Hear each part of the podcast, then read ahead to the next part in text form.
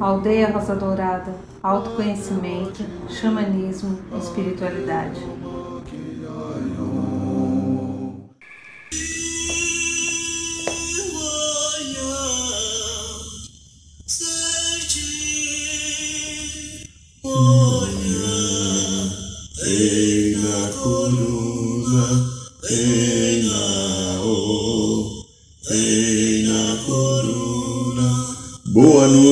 São Paulo, boa noite Brasil, boa noite Mãe Terra, boa noite Universo, boa noite minha amiga, meu amigo, você que aceitou o nosso convite de estar aqui em mais um programa da aldeia, eu agradeço, abençoo. E como hoje é segunda-feira, segunda-feira, dia do segundo raio, raio dourado, amor, sabedoria, como fazemos todas as segundas-feiras, fecha os olhos um pouquinho só, Inspire bem profundamente.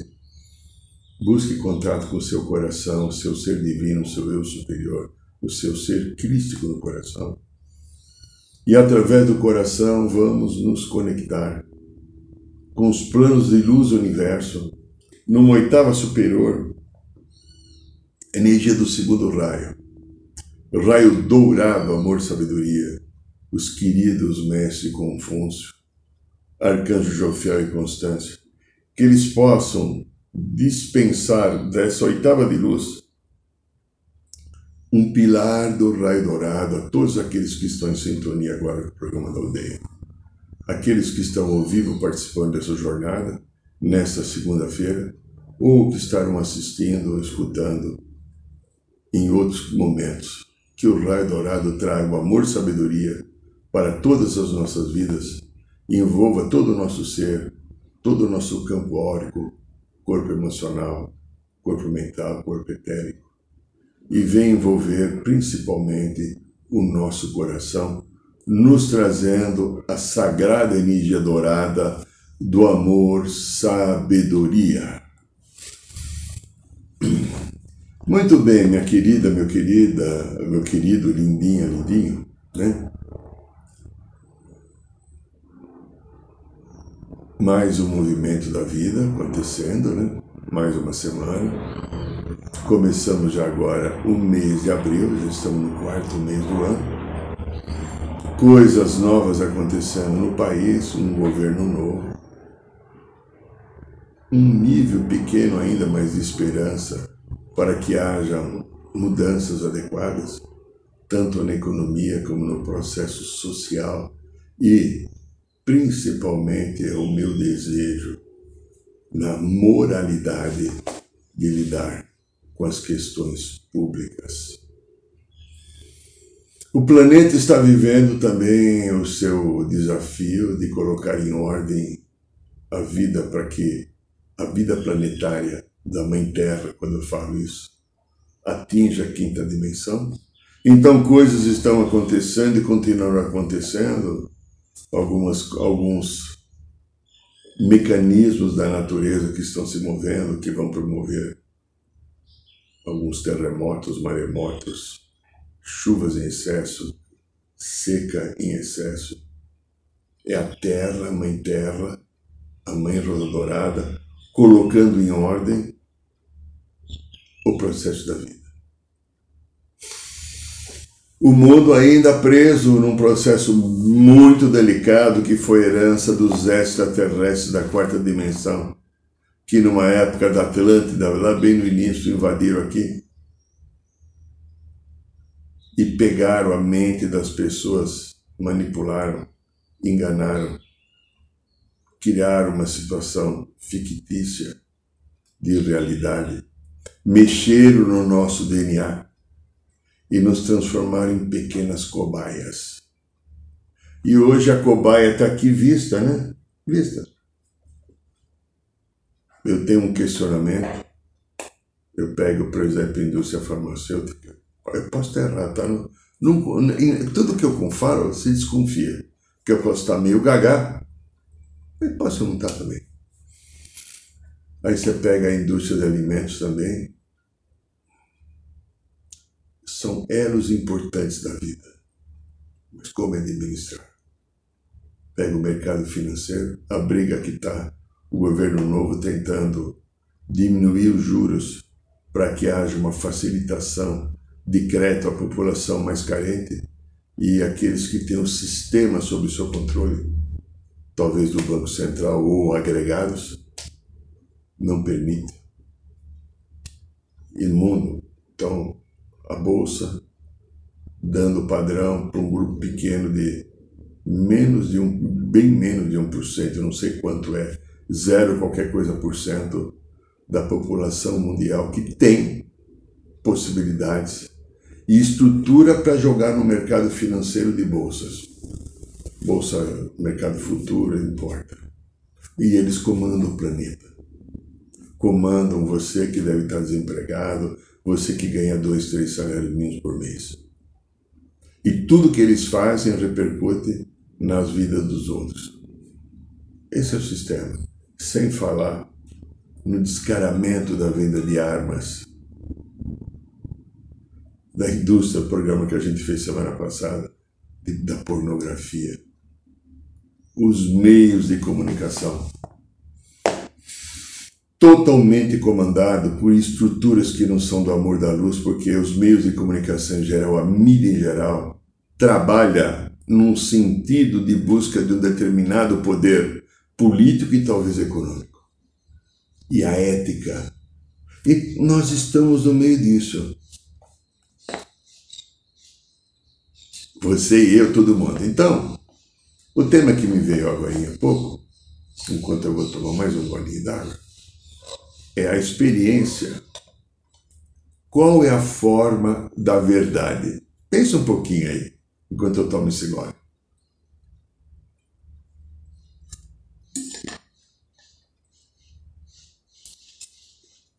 Eu aprendi com a espiritualidade e com um senso interno meu de observação que eu também tenho esse senso, que a vida é uma experiência. A espiritualidade fala o tempo inteiro, principalmente Mestre Jesus, Mestre Germain, né? Esses dois principais. Então, se a vida é uma experiência, o criador de tudo isso, que o nome que foi dado na nossa civilização é Deus. Como é que ele criou isso? a experiência, qual a forma da verdade. A experiência é o processo da vida. E se a experiência é o processo da vida, e essa vida tem, vamos imaginar a possibilidade que a experiência esteja correto. A experiência é o processo da vida. E a experiência foi criada pelo próprio Pai, Mãe Criador. Então eu tenho convicção que esta energia chamada Deus, ou Pai, Mãe, Criador, ou Criadores, também é uma experiência. Ah, Irineu, você tá babaca, tô. Esquizofrênico, tô, tô, eu tô, eu só. Ainda só não sou corintiano, tá? Tá? Não sou corintiano e não uso WhatsApp. Só. O resto é possível que seja, né? né? É. Mas eu tenho algumas convicções, não ser corintiano, usar WhatsApp, ela é correta para mim, e, e disso eu não abro mão. Mas eu até assisto o jogo do Corinthians quando está com o time porque eu gosto de futebol, tá? Brincando e falando sério ao mesmo tempo. Então veja, a filosofia, os conceitos das religiões, tentam formar uma verdade sobre o Deus. Qual é a forma da verdade que é lhe passada? Eu contei aqui em vários programas já, e conto nos cursos, que quando eu era pequeno, tinha entre 8 e 9 anos, eu fui fazer a primeira comunhão, porque alguém de boa família, eu era de boa família, bem pobre, mas era de boa família, né? tinha que fazer a primeira comunhão, mesmo minha mãe sendo espírita. Ok mas tinha que ir na igreja fazer. Então, eu fui fazer a primeira comunhão. Fui lá. E quando eu comecei a aula de catecismo, para mim foi um choque violento, porque quando eu comecei a escutar na, na, na, na, naquele livrinho do catecismo, dos pecados mortais veniais, já não lembro mais todos os tipos de pecado, aquilo me deu um desespero. Aí eu falei, estou com um problema. Falei até um palavrão que eu não vou falar aqui agora, até porque eu tento ter educação de vez em quando. Então, eu lembro que durante um período grande, de alguns meses, quando eu deitava na cama à noite, eu cobria a minha cabeça, porque eu tinha medo que Deus descobrisse que eu estava ali. É, foi a minha realidade. Oito para nove anos era assim. Porque sabe por quê? Eu roubava mexerica, eu roubava pêssego, eu roubava cana de açúcar, tudo da casa dos vizinhos, né? Eu roubava caqui, caqui era uma delícia pegar. Eu roubava uva. A venda do seu José, a mercearia do seu José na esquina, a gente ia lá para roubar bala. A gente ia quatro, cinco lá. Quando ele estava atendendo alguém, a gente enfiava a mão no pote de bala assim e pegava uma bala e saía vitoriosamente comemorando a bala, a bala que custava naquele momento 10 centavos, né? Mas era, era o sentido da esperteza. Porque a gente poderia pedir o pêssego, o caquê, mas não tinha sentido a gente bater na porta da dona Marta, da mãe do Feb, da dona Laurinda, sei lá quem era que estava lá. Podem me dar. Não, o bacana era pegar escondido. E quando eu percebi que eu era um ladrão, com oito para nove anos, aquilo me assustou. Porque a imagem que me passaram de Deus no catecismo, talvez a imagem que tenho até hoje. Não sei. Eu não acompanho mais se existe o catecismo hoje, a primeira comunhão. Estou fora, eu vivo uma outra realidade. Mas aquele é um Deus cruel. Um Deus que te mandava para o inferno. Um Deus que ia se vingar de você. Quando às vezes a gente vê Vimos agora nas eleições alguns pastores que se colocaram frontalmente do lado direito da história humana, sendo direitistas, ameaçando com o inferno, ameaçando com Satanás. Eles têm o poder de mandar Satanás em cima de você. Satanás, o principal produto dessas seitas, o principal produto devia ser o amor de Deus mas o principal produto é o Satanás. Veja, e isso daí transformaram eles em pessoas ricas, que usam todo o seu sistema de comunicação, das mídias sociais, até alguns já com canais de televisão, etc. Programas em rádio, então, se você pegar a rádio AM aqui em São Paulo e você ligar tipo assim, meia-noite, uma hora da manhã, você vai ver que você encontra acima de 10 programas das igrejas evangélicas. Todas vendendo Satanás. Uma outra, às vezes, fala de uma coisa mais justa, mais equilibrada, que é o amor de Deus por toda a criação. Mas a maioria é para te livrar do pecado, do demo, da coisa ruim, do, do, do, do como é que se fala, do belicoso, né? Do, do, né? do... Então veja, o Deus, o Deus que é gerado não é um Deus livre. Não é um Deus que criou uma experiência. Eu creio, não sei, eu devo estar errado, mas eu vou falar o que eu creio, que Deus é livre. Porque se ele criou a experiência, então se ele criou a experiência, ele não sabia o que iria acontecer com a tua vida, nem com a minha, que é uma experiência. Ele não sabia o que iria acontecer no nosso sistema solar, com o nosso planeta Terra, com o nosso universo, ou. Porque a vida é uma experiência. Se a vida é uma experiência, ela tanto pode, vamos brincar de política, ir para a direita ou para a esquerda.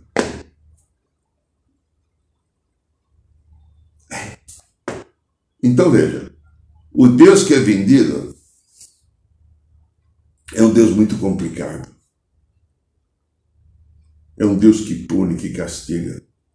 A Bíblia, que é uma interpretação, pois as pessoas dizem que são palavras de Deus, eu tenho um pensamento que não são palavras de Deus.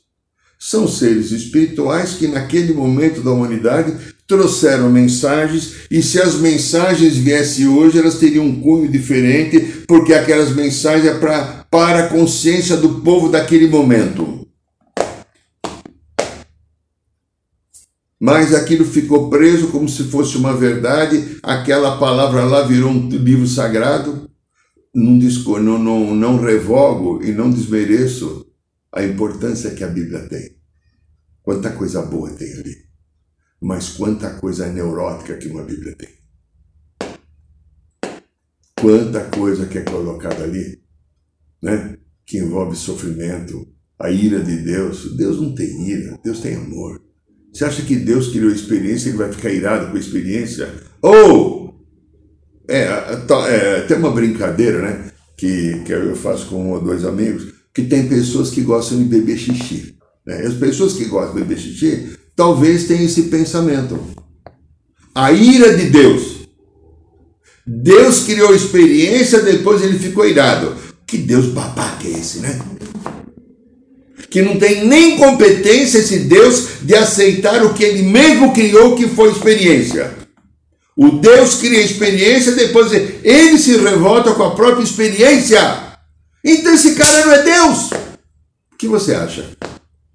Tem alguma lógica que eu estou falando? Eu entendo o Deus que eu entendo. Ó, o que eu vou falar não leve em consideração que deve estar errado. Mas o Deus que eu entendo é o amor, que quis que toda a sua obra tivesse o mesmo conceito dele e a mesma consciência dele, que seria desenvolvida igual a dele. Então, quando ele viu que nos criou e nós ficamos presos no êxtase, ele falou: Cacildes, como é que eu vou fazer para tudo isso aqui que eu criei pensar e sentir igual a mim? Ah, eles têm a essência, mas eles não desenvolveram. Então, eles têm essência, que é a segurança, que é a luz do meu amor, e a experiência vai ser o processo que vai fazer chegar até a essência. Porém, para chegar na essência, muita sombra, sombra, muitas dores e ranger de dentes. Nesse Deus eu acredito. Ó, esse eu acho que é legal. Esse eu quero que me proteja, que me ampare, que me acolha, que me ensine, que me instrua e que me abrace. Esse Deus. Então, minha linda, meu lindo, a vida nossa é uma grande dança. Dança. Uma grande dança. É uma grande, a vida é uma grande dança. Uma dança enorme de possibilidades a qual num determinado momento estou nesse nível, posso vir para cá, posso vir para cá, posso vir para cá, posso fazer assim, posso fazer assim, posso fazer assim, posso fazer assim. É uma dança. Que, o que tem por trás dessa dança? O desenvolvimento da criatividade. Ninguém desenvolve nada, nenhuma criatividade se ficar parado, estático não é evolução. A evolução ocorre como ocorre é legal, a palavra nova que eu inventei. Ocorre através do movimento. O movimento é uma grande dança.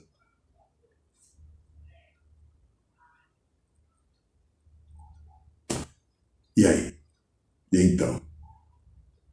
Qual é a tua forma de verdade? A tua pessoal agora. Agora vamos falar entre nós três agora, eu, você e o Deus. Que ele deve estar escutando provavelmente, né? Se a vida é uma experiência, você tem a tua forma de verdade. Você foi criado com um dom, como eu ou como outro que não está aqui, ou que estão aqui nos ouvindo, com um dom e um talento, especificamente só meu, só seu. Cada um tem o seu, a ser desenvolvido. Cada um recebeu dessa fonte um dom e um talento a ser desenvolvido. Alguns desenvolveram. Pega um pequeno exemplo agora de um jogador de futebol chamado Pelé. Ele desenvolveu um talento. Desenvolveu um dom. Pega uma outra pessoa que vamos colocar aqui no Brasil, Caetano Veloso, Roberto Carlos, que estão ligados à música, a quantidade de músicas que eles colocaram, que trouxeram esses outros, Gilberto Gil, Tom Jobim, meu Deus, que, pena que ele não está mais aqui. Um dom e um talento. Esses desenvolveram. Alguns ainda não desenvolveram. Por quê? Porque estão presos em alguma história anterior que não deixa que o talento saia para fora. Ou porque passaram a olhar a vida e o talento dos outros, alguns até invejando o talento dos outros e não desenvolvendo o seu. Porque de repente eu estou tentando ser igual ao outro e eu não preciso ser igual a ninguém, eu preciso ser apenas eu. Sabe aquela coisinha de brincadeira que a gente aprende no segundo ano primário? O me, mi, comigo. É, o pronome lá, né? Os pronomes, né? Me, mi, comigo. Tem o caso reto, o caso oblíquo, né? Olha, eu estou lembrando disso, nossa. Mais de 60 anos. O me, mi, comigo. Eu tenho um talento a desenvolver, eu tenho um dom a desenvolver. Por isso que a vida é uma grande dança. A dança vai me dando, subindo, descendo, direita, esquerda, dentro, fora. Né? Lembra, é no Trimegistro? Tudo que está em cima é igual que está abaixo, o que está dentro é igual que está fora. É uma grande experiência. E aí nós vivemos aqui, preste atenção, por qual motivo nós brigamos tanto?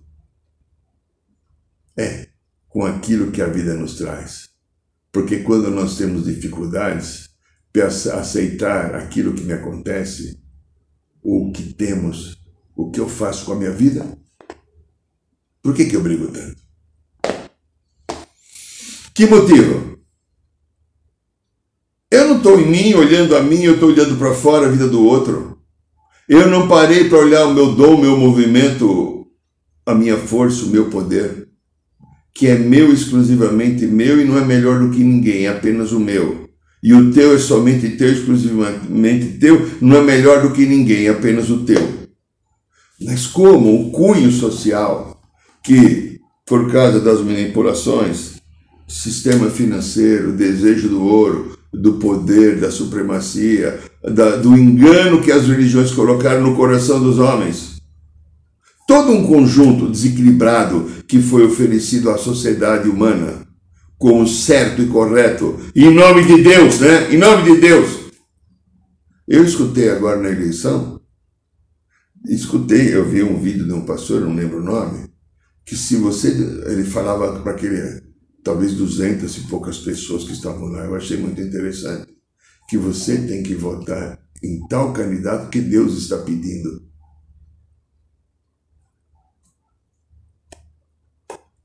Você acredita que Deus está pedindo que você votasse no Bolsonaro no Lula?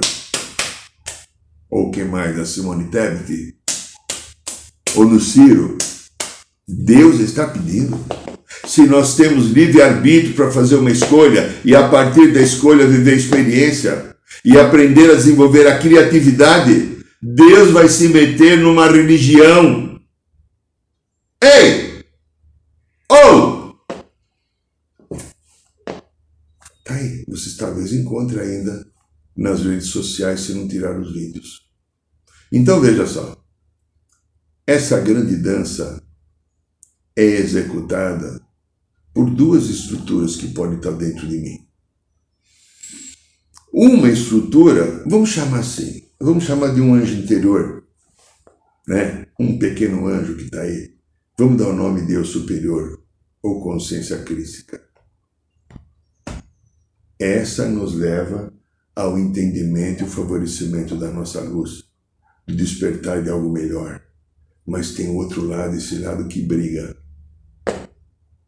que nós vamos chamar da experiência, que é a criança interior. Então, observe, eu, você e os outros, todos temos um anjinho da luz que orienta, que mostra, que pacifica, que acalma, que traz bons eflúvios de pensamentos e sentimentos. E temos um pedacinho nosso ali que briga, que reclama, que está insatisfeito, que julga, que fica olhando a vida do outro. Por quê?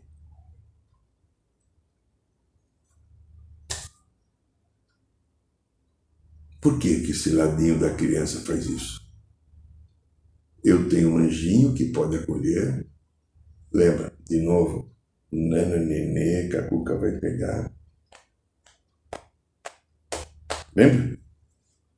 está aqui, em cada um de nós. Mas tem um ladinho ali que não se conforma, não aceita, está tudo errado. Ele é profundamente imaturo e arrogante. Onde já se viu? Como poder, podem fazer isso comigo?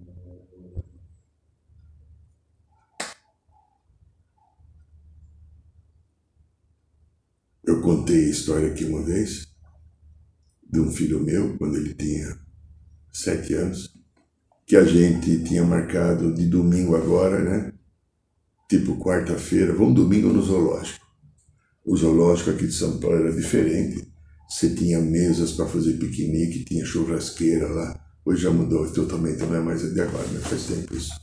Né?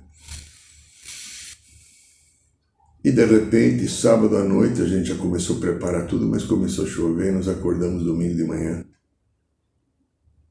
Uma chuva intensa, não dava para sair de casa. Não adiantava, porque sabe aquele dia que chove o dia inteiro? Aí eu falei, olha, nós não vamos. Ele ficou profundamente revoltado. Mas você falou que ia levar meu filho. Eu falei, tá chovendo. Os, os animais, os bichos, eu falava, não vão sair das tocas porque eles vão ficar resfriados e a mãe deles não vai deixar, ah, porque você falou, porque eu quero ir. Mas criou uma situação de não aceitação, porque falou que no zoológico tinha que ir no zoológico e não quero saber se está chovendo. Claro que a gente não foi no zoológico, falou, nós vamos domingo que vem. O papai leva você domingo que vem. Precisei uma hora até pegar pesado, porque ele resolveu bater na sua agressividade e inconformação, chegou até bater nos irmãos mais novos. Eu tive que dar um, um esquenta-calção nele, um só, mas dei. Aí ele parou, ficou quieto. E domingo que vem, no outro domingo, a gente foi no zoológico, numa boa, passamos um dia bem agradável. Naquele momento, aquela criança, estou contando isso por causa da criança interior, que poderia ser uma outra história, mas é o que me lembro bem que ficou marcante. O desespero que ele sentia, que eu falava, mas a gente vai domingo que vem. A criança interior que está dentro da gente não consegue entender isso. Ela não tem a consciência temporal. Agora não está dando, eu fico revoltado. Agora eu não estou tendo, não é possível, por que, que eu não estou tendo? O outro tem, eu não tenho, por que, que o outro tem, eu não tenho? Ela não tem a consciência, mas então eu vou conquistar o outro tem, eu não tenho. Ela é mais bonita do que eu, eu não sou. O cabelo dela é mais bonito, eu não sou. Ele tem uma roupa melhor, eu não tenho. Tem um carro melhor, eu não tenho. Tem um emprego melhor, eu não tenho. A criança que está dentro do adulto. Essa criança, se ela não for acolhida por mim, ela azara a nossa experiência. Porque ela traz, quando eu falo assim, qual é a forma da verdade? Essa criança tem uma verdade. É imediatista eu quero agora do meu jeito. Como é que atua? Olha para isso. Grandinho, vai, olha aí. Ah, uma coisa que eu preciso lembrar. Você está gostando do programa? Dá um likezinho, faz um comentário, coloca um, faz um score aí pra gente, né? No, aí no, no principalmente se você está no YouTube, né? Faz um, né? Dá um, faz um, né? Vamos criar, já com mais de 8 mil pessoas aí, já, vamos, vamos fazer crescer isso daí, tá? Ajuda a gente, tá? Obrigado, gratidão. Então veja, a forma da verdade de uma criança desse jeito é a inverdade. Não é uma verdade paralela ao universo, uma verdade para um bem comum. É a verdade do meu ego, da minha personalidade, a verdade do que eu quero, a verdade do que eu vejo. Como nós, assim, então, seres humanos, agimos assim na vida?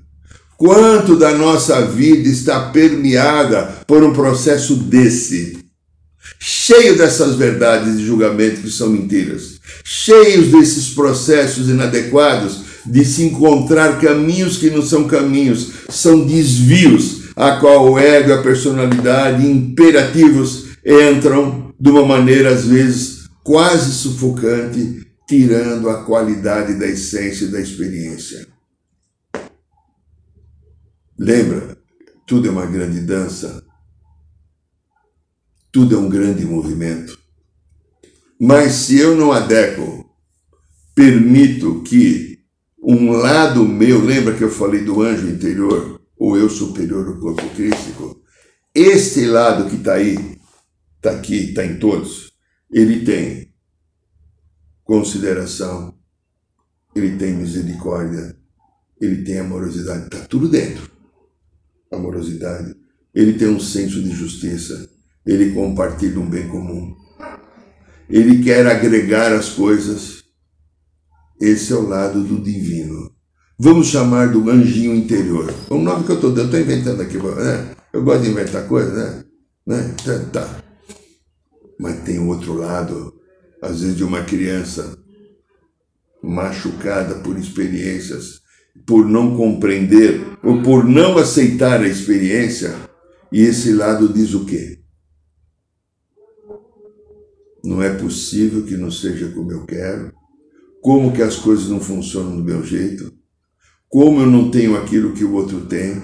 Como que a vida não me privilegia, só privilegia os outros? Eu, na, um dia desse eu estava na Roda de Cura e teve uma moça que veio falar comigo no momento. Foi interessante o diálogo que ela falou assim. Olha, é, eu, eu tenho, estou vendo algumas coisas tal que eu estou olhando agora esse caminho espiritual novo tal, estando aqui estou me surpreendendo com algumas coisas e eu tenho me sentido um pouco mal. Por quê? Porque eu percebo que eu tenho tanto na vida, tem gente que passa fome, que não tem nada, ou que não tem estudo, eu pude estudar, comer bem, tudo, morar bem. E por que, que você passa mal? Por que, que Deus dá para mim e não dá para o outro? Porque cada um tem uma conquista. Ah, como a vida é uma experiência, esse que está sem agora está aprendendo a viver sem. Porque há uma chance que deve ter desequilibrado o processo da vida, que houve um momento que teve muito e às vezes não glorificou muito e nem foi grato ao muito. Aí ele vem sem para ver é como é ficar sem, para valorizar quando tem. Você está tendo a chance de valorizar o que você tem. Ou você está dizendo que Deus é injusto, sacana, corrupto, imoral, ela deu risada, porque ele deu para você. Ou você tem conquistas. Eu prefiro achar que você tem conquistas. Por isso que você tem. Agora, se é bom para você, para o teu coração, compartilhe um pouco que você tem com o outro. Dá um pouco com o outro. Você dá uma sobrinha, compartilha, dá, faz, faça uma troca. Faz a coisa se desenvolver, a coisa pegar um patamar que venha dar a você uma sensação de largueza interior. Então veja, herdamos da família egoísmo herdamos da família um sentimento de exclusivismo e exclusividade. Só protegemos a nós, o nosso clã, o nosso nome, a nossa raça. Os outros não são da família, a morte para eles ou a fome para eles. Herdamos da família, às vezes, o apego, herdamos, às vezes, a mesquinhez. E a minha criança absorveu Cada encarnação eu venho aprender um, o desenvolvimento da personalidade dessa vida. E eu tenho os desafios. Nesses desafios, às vezes eu nasci, escolhi nascer numa família que não é equilibradamente orientada e ela me passa os seus valores e eu vou ter que encontrar os meus no meio, desde os desafios bagunçados. Eu fui um grande ladrão na infância. né? Uva, é, mexerica, uva, mexerica, caqui, é, pêssego, cana-de-açúcar, goiaba, nossa, que maravilhoso agora. Espiga de milho, espiga de milho, olha, na casa do Febre, a gente pulava o muro do fundo da casamento, ia pegar espiga de milho. Eu era um ladrão. É, ladrão. Olha que coisa. Só que eu não sabia que eu era ladrão. Né? Eu não tinha o conceito de ladrão. Mas um dia eu cresci um pouquinho mais, eu já era adolescente, e eu comecei a sentir algumas coisas. Eu falei, poxa, mas não se deve tirar nada de ninguém. A gente tem que tentar compartilhar. Nunca mais pulei muro. Nunca mais peguei nada. E se eu achar alguma coisa, Eu vou tentar ver para ver de quem é, porque alguém deve ter perdido. Mas eu vivi essa história. Não, eu não tive exemplos que meu pai e minha mãe extremamente rígidos, éticos, honestos, até que de doer. Mas eu, como moleque, vendo toda a molecada fazendo a mesma coisa, eu querendo ser aceito na turma, era tão gostoso. Olha, pegar um pêssego ainda meio verde, você pegava o pêssego assim, você passava na tua camiseta, tirava aquele pó e... Caqui, nossa, que gostoso. Era o valor. O valor de hoje agora, para que a gente comece a pensar, quase fechar o programa. A gente tem uma forma da verdade dentro da gente. Essa forma da verdade conduz a nossa vida. Como essa vida é uma experiência, porém o Criador de tudo é livre, e no seu sentido de liberdade, o fluxo da vida que é o movimento, que cria nessa grande dança, nos permite o aprendizado através da experimentação. E na experimentação existe acerto e erro. Não é possível ter uma experiência se você não se enganar, se você não errar. Tira o julgamento, não estou falando erro no sentido do julgamento. Você acerta ou você erra? Ou dá certo ou não dá certo uma experiência. E quando você não deu certo, quando você errou, talvez você esteja aprendendo muito mais do que quando você acerta da primeira vez. Porque se você acertou da primeira vez, você viveu uma experiência pequena. Se você acertou na quarta vez, por exemplo, e você teve três erros ou enganos, olha que riqueza de detalhes. Por isso, Jesus falou uma coisa muito significativa. Né? Que é os últimos serão os primeiros aqueles que demoram mais tempo para entrar o caminho, que demoram mais tempo, adquiriram mais experiência, que erraram mais vezes, tiveram mais experiência. E Deus não está olhando o quanto a gente erra. Deus está olhando qual a experiência que eu vivi, porque a vida é uma experiência. E se eu errei 48 vezes, eu acredito que o pai e mãe devem estar satisfeitos comigo, porque eu vivi 48 experiências até chegar à conclusão que o amor tinha que encaixar, encaixar e o amor, ao encaixar o amor, a coisa aconteceria de uma maneira mais adequada. Então, observe, meus queridos, nós que estamos aqui vivendo essa história, a hora e o momento agora é de olhar os valores da minha verdade. E ao olhar os valores da minha verdade, acolher quando existem mentiras no meio. Porque pode existir algumas mentirinhas da sombra, da criança exterior, de padrões herdados ou de arquivos do passado. E eu construo a minha realidade e a minha vida através do momento que eu permito que meu anjo interior, que tem sabedoria do meu superior, acolha a criança da experiência que pode estar machucada. Nós podemos fazer isso. Este é o programa da aldeia. Esse aqui é o nosso livro Matrix Emocional. Se você tiver interessado num bom livro, não é porque fui eu que escrevi esse livro, a gente explica o que as memórias e consciências de vidas passadas, quantas interferem na nossa vida. São 288 páginas mais de 30 exemplos, como eu cheguei à conclusão no meu aprendizado de que memórias e consciência de vida passada quanto influenciam na sua vida. Se você fizer o pedido, manda um e-mail, custa R$ 49,90, você vai receber em cinco dias pelo correio na sua casa, ok?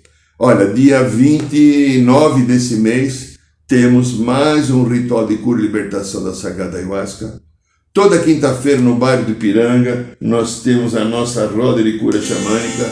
Venha lá conosco e toda segunda-feira aqui o programa da aldeia.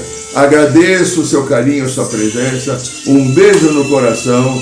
Boa noite São Paulo, boa noite Brasil, boa noite Mãe Terra, boa noite Universo.